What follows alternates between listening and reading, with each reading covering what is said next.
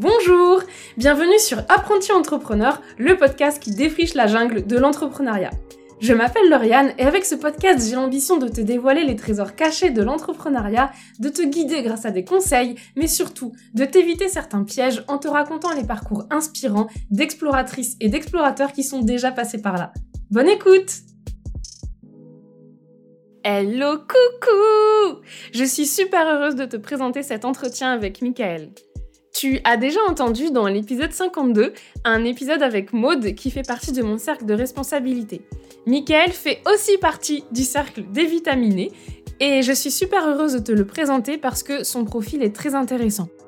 Michael a la particularité d'être un entrepreneur salarié dans une coopérative d'activité et d'emploi. C'est quelque chose dont je n'avais absolument jamais entendu parler et je suis vraiment contente que Michael vienne t'expliquer ce que c'est parce que ça peut être une solution pour toi qui as un peu peur de te lancer dans le grand bain de l'auto-entrepreneuriat. Michael est un ancien ingénieur informatique et maintenant c'est un pro de la gamification. Si tu ne sais pas du tout ce que c'est, aucun problème, tout va être expliqué dans l'épisode. Michael parle aussi beaucoup de l'importance de cultiver son réseau et surtout de l'impact que ça a eu dans le développement de son activité. Et j'ai toujours trouvé ça hyper intéressant parce que c'est un des premiers conseils qu'on te donne, mais Michael en est l'exemple même que ça fonctionne. J'espère que cet épisode te plaira. Bonne écoute! Bonjour Michael! Hello! Comment tu vas? Ça va bien, ça va bien. Est-ce que pour les gens qui ne te connaissent pas, tu pourrais commencer par te présenter s'il te plaît?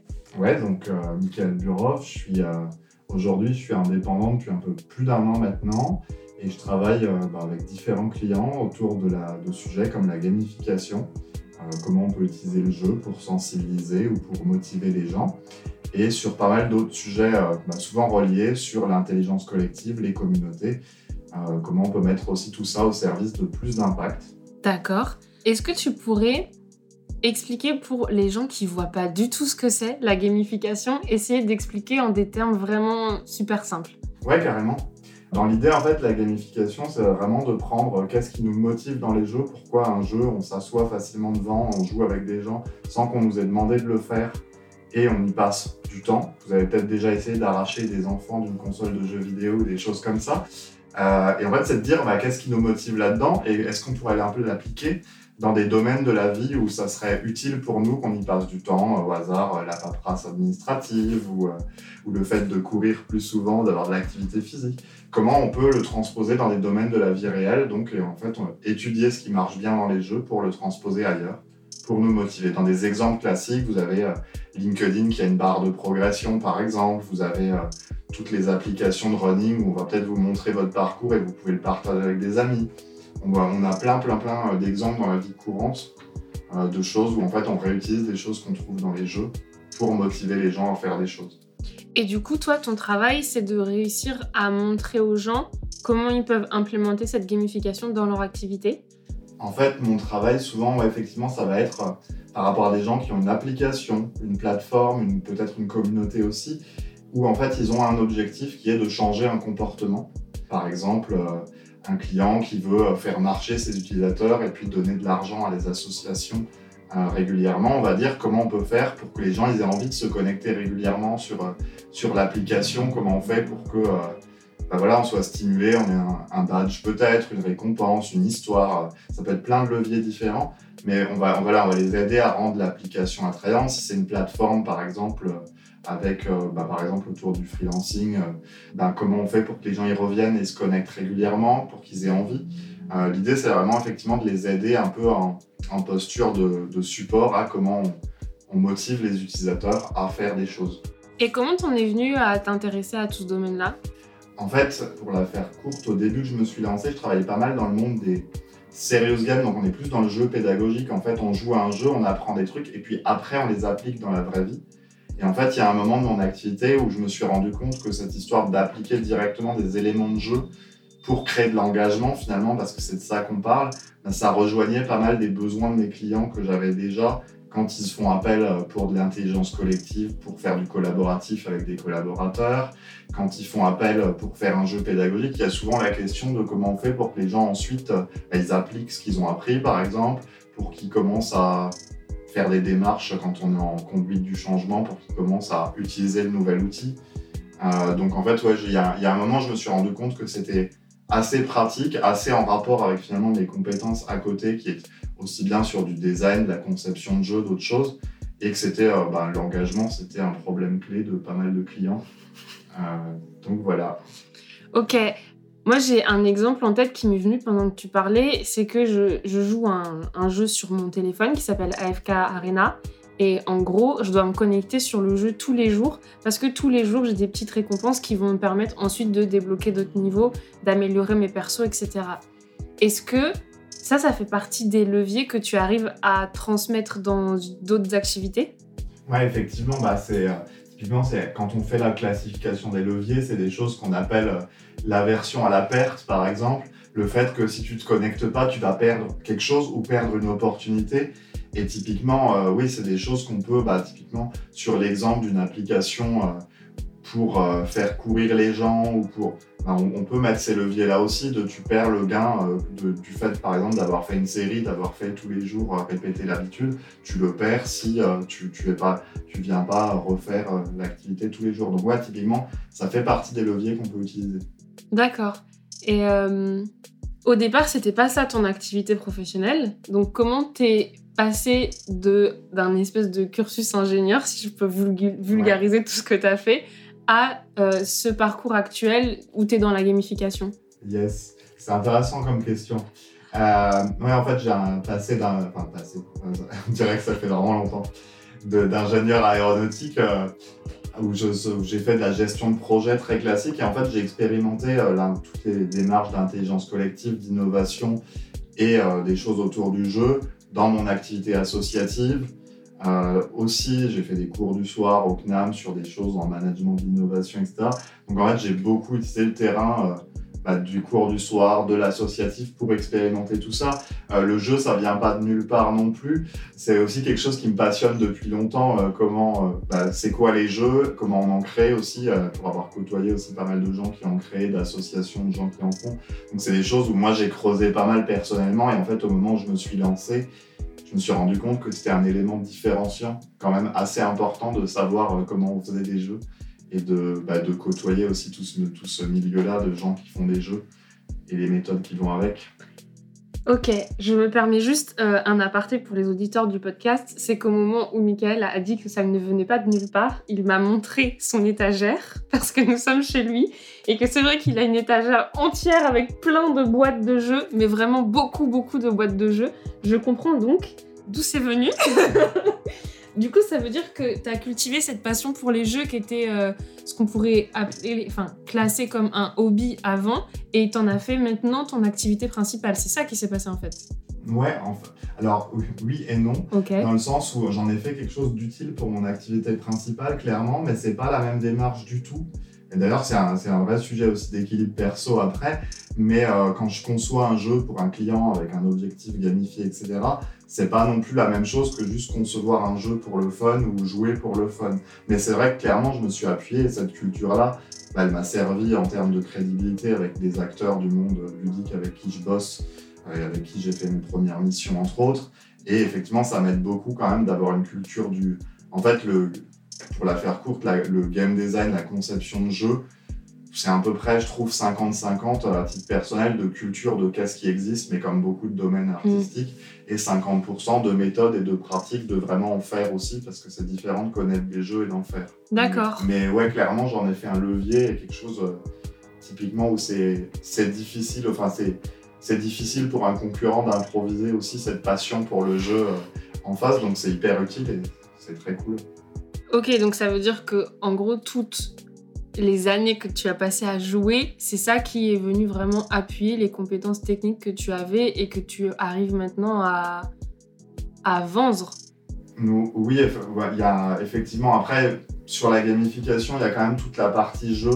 Et après, il y a pas mal de compétences autres que je suis allé chercher, dont certaines que j'ai même pratiquées en tant qu'ingénieur, qui sont vraiment aussi sur du design, sur appliquer du process, etc.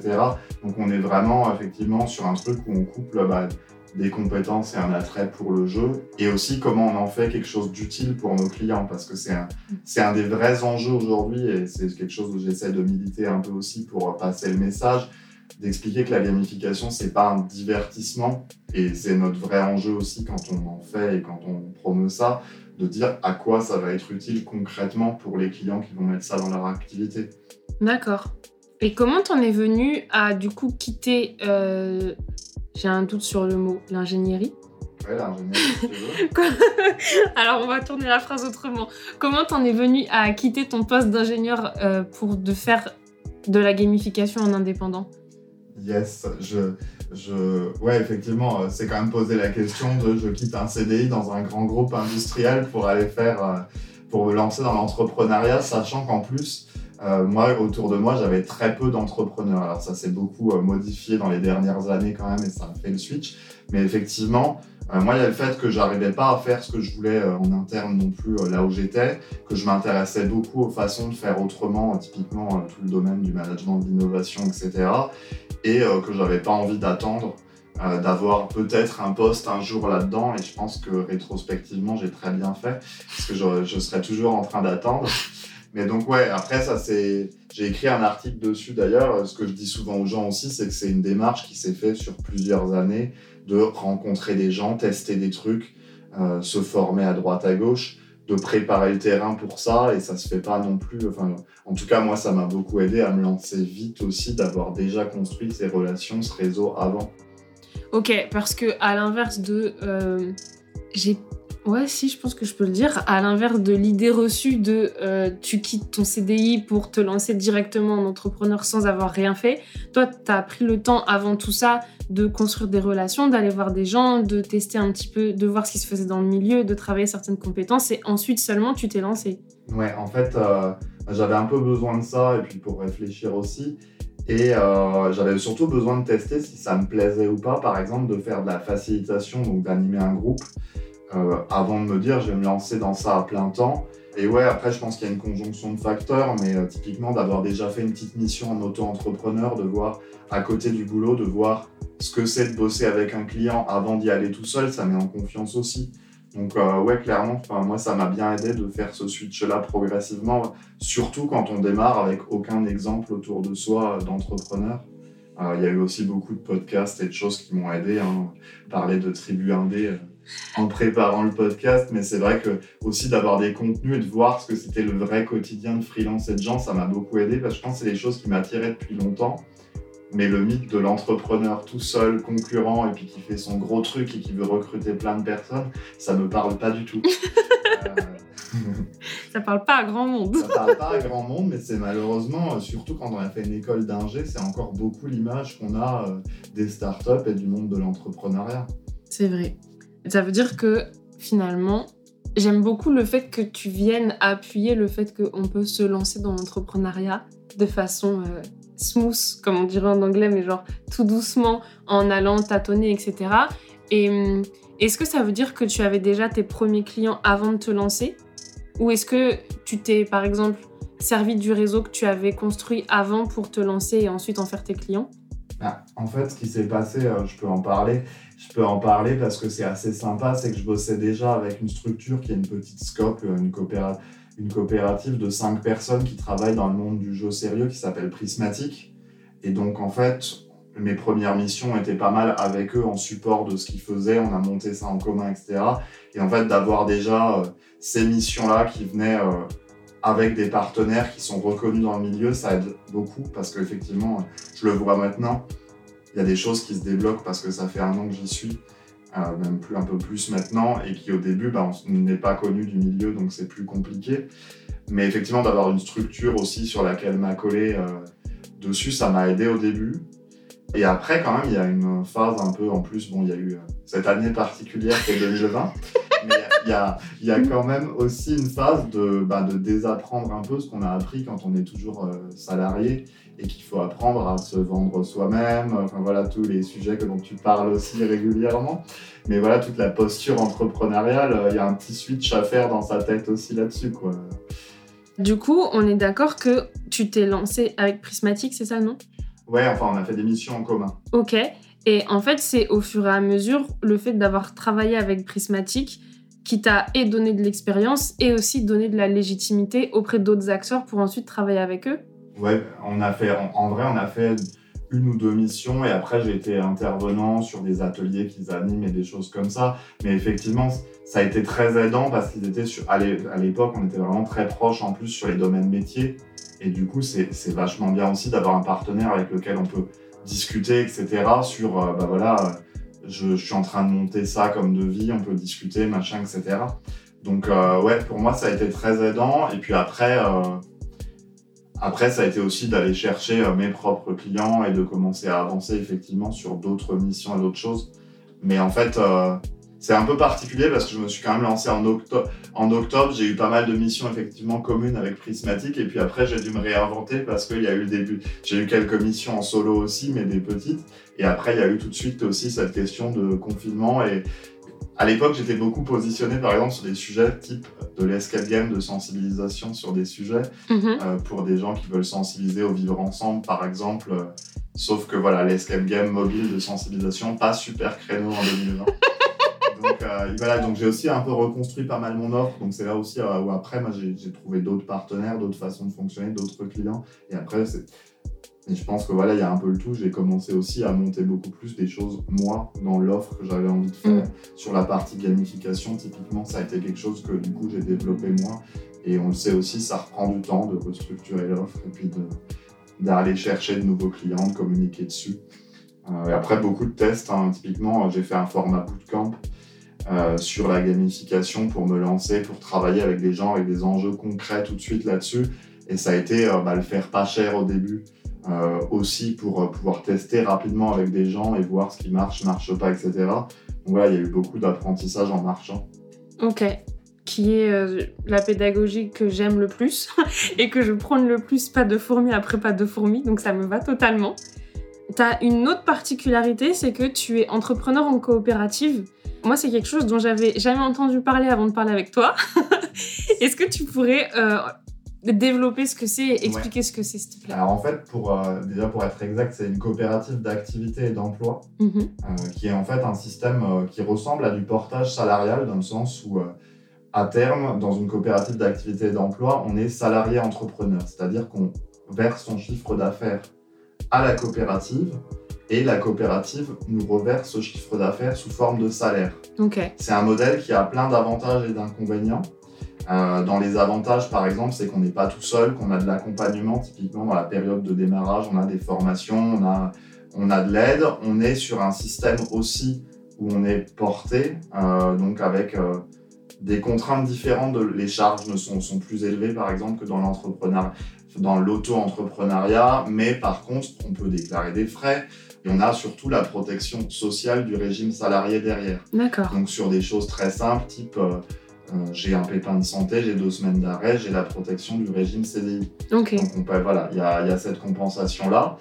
Et euh, oui, et donc la différence entre, parce que là, jusque-là, tout ça, c'est comme le portage salarial. La différence, c'est qu'en plus, la structure est une structure de l'économie sociale et solidaire, donc une SCOP, ce qui est euh, une société coopérative, où les associés, donc ça c'est un, niveau plus loin dans, une fois qu'on est dedans, ont chacun une voix par personne et on n'a pas une voix au capital comme une société, euh, une société classique. D'accord. Donc, euh, donc voilà, et en fait, bah, dans les, je te donnerai des, des liens qu'on pourra mettre qui expliquent ça bien.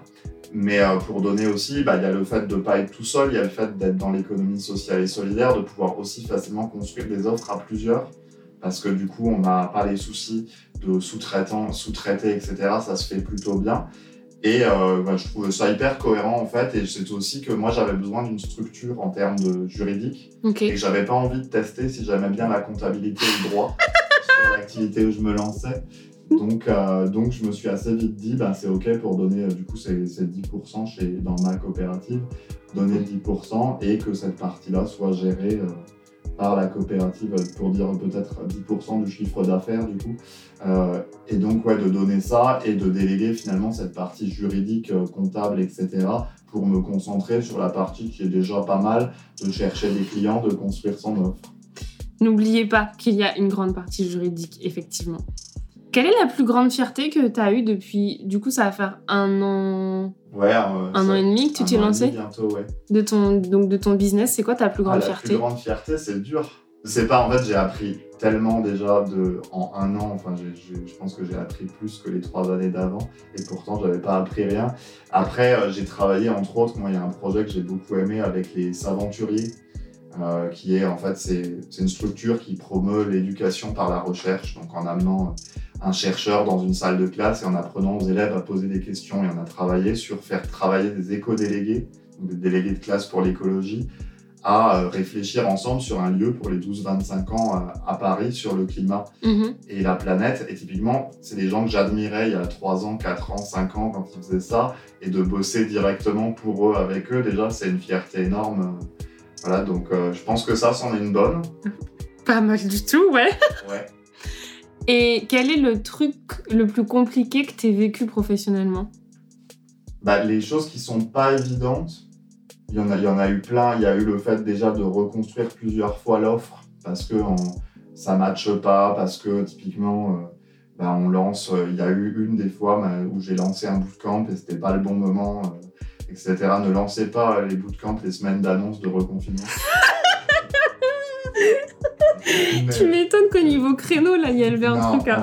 En, vrai, je ne sais pas, l'analyse n'est pas encore. Enfin, il faudrait regarder, je ne sais pas si c'était que ça, mais toujours est-il que quand on lance une offre et qu'on se rend compte que ça ne rencontre pas le marché, c'est toujours un peu compliqué, ça demande de se remettre en selle, de se remettre en question. Euh, il y a pas mal de choses aussi dans les difficultés. Euh, la relation client, euh, c'est aussi, ça peut être aussi assez sportif, donc c'est aussi bah, de, de, gérer, de prendre du recul, de regarder ce qui a marché, pas marché, pourquoi, puis de gérer aussi l'urgence quand on est dans le, moment où il faut, faut, faut, faut, gérer ce qui se passe. quoi. Donc ouais, je pense que ça, ça a été pas mal un apprentissage. Je pense que c'est pas mal. Ouais, et du coup, est-ce que euh, on peut dire que la leçon que tu as retirée de tout ça, c'est euh, de tester finalement? Parce que au final, tu as testé plein de trucs et c'est en testant que tu as réussi à trouver ce que tu fais maintenant et qui te plaît. Ouais, après, il y a pas mal, il y a un peu, euh, je dirais, effectivement, il y a testé, mais il y a aussi quand même, je trouve, de se faire accompagner ou mm. d'écouter des contenus, de, de aussi avoir des choses de gens qui ont du recul ou qui ont de l'expérience dessus, ça aide aussi pour relativiser un peu ce qu'on vit parce qu'il y a quand même, même si parfois on a l'impression que euh, nous c'est pas pareil, en fait on se rend compte qu'on passe quand même tous par beaucoup d'étapes communes. Tout à fait. Et ça fait parfaitement le lien avec euh, l'une de mes dernières questions. C'est est-ce qu'il y aurait des gens que tu as envie de recommander? Des gens, que ce soit des gens qui créent des trucs ou juste des gens que tu as envie de recommander? Sur l'entrepreneuriat sur, Ouais. Euh, des gens qui t'ont aidé, des gens que tu aimerais voir plus en valeur euh. Yes, ben sur l'entrepreneuriat, euh, moi, moi, un contenu que j'ai trouvé très très bien, très efficace et gratuit, c'est le mode d'emploi qu'ont fait Alexis Minkela et puis Rémi Rivas, où je trouve que ça donne plein de clés en quelques vidéos sur la posture de freelance, etc. Euh, après, bien entendu, euh, bah, il y a plein de podcasts et de choses que j'aime beaucoup, mais si, pour rester synthétique, ouais, ça, ça m'a beaucoup aidé. Et après, moi, un conseil aussi, mais peut-être que j'anticipe un peu, mais c'est de se mettre en binôme ou avec d'autres gens, d'avoir des partenaires de responsabilité. Euh, ça aide aussi beaucoup. Euh, sur la construction, sur prendre du recul, sur aussi parfois le simple fait de formuler et d'expliquer euh, ce qu'on a tenté de faire la semaine dernière, ça nous fait comprendre euh, pourquoi on est en train d'aller dans le mur. Donc ouais, de, de, bah, de savoir s'entourer, ouais, je pense que c'est de manière générale aussi. Du coup, effectivement, la question d'après, c'était quels sont les conseils que tu as à donner pour des entrepreneurs, soit qui viennent de se lancer, soit qui hésitent à se lancer. Et du coup, le conseil que tu donnerais, c'est savoir s'entourer. Ouais, savoir s'entourer, c'est créer euh, les formats qui vont bien, que ce soit du binôme, du petit groupe en mode co-développement, euh, comme certains font, des communautés, euh, ça, ça, marche aussi. Tout dépend de ce que vous avez besoin, mais vraiment, oui, de pas rester. En tout cas, après, c'est ma perception personnelle aussi beaucoup parce que j'en ai besoin, mais de pas rester seul dans son coin parce que ça permet de se rendre compte aussi de ses erreurs et ça fait du bien au moral. C'est très vrai.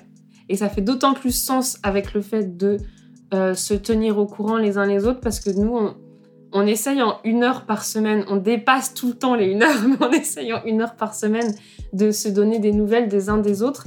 Et du coup, le fait de savoir que bah, globalement, tu que 10 minutes pour tenir au courant de tes copains de ce qui s'est tenu, tout ce que tu as fait en une semaine, T'es là, ok, qu'est-ce que j'ai vraiment fait, qu'est-ce qui a vraiment eu un impact dans ma semaine? Et de l'expliquer assez rapidement. Je trouve que c'est un très bon euh, exercice pour voir si vraiment tu avances dans la bonne direction ou pas. Et puis après, il y a les têtes des gens aussi quand tu dis ton truc. yes. Si tu veux, j'ai un truc. Il y a une pratique qui m'aide beaucoup euh, pour, pour, illustrer sur le savoir s'entourer. Ça fait euh, maintenant, bah, depuis à peu près février, j'ai fait euh, démarrer une formation qui s'appelle Surf en freelance par Thomas Burbidge. Et typiquement, on s'est mis en binôme de responsabilité pour cette formation. Et on s'appelle toutes les semaines pour se tenir au courant, etc. Et je trouve que ça a beaucoup de force de formaliser la façon dont on avance ensemble, etc. Et de se dire, bah voilà, j'ai essayé ça, mon objectif c'est ça.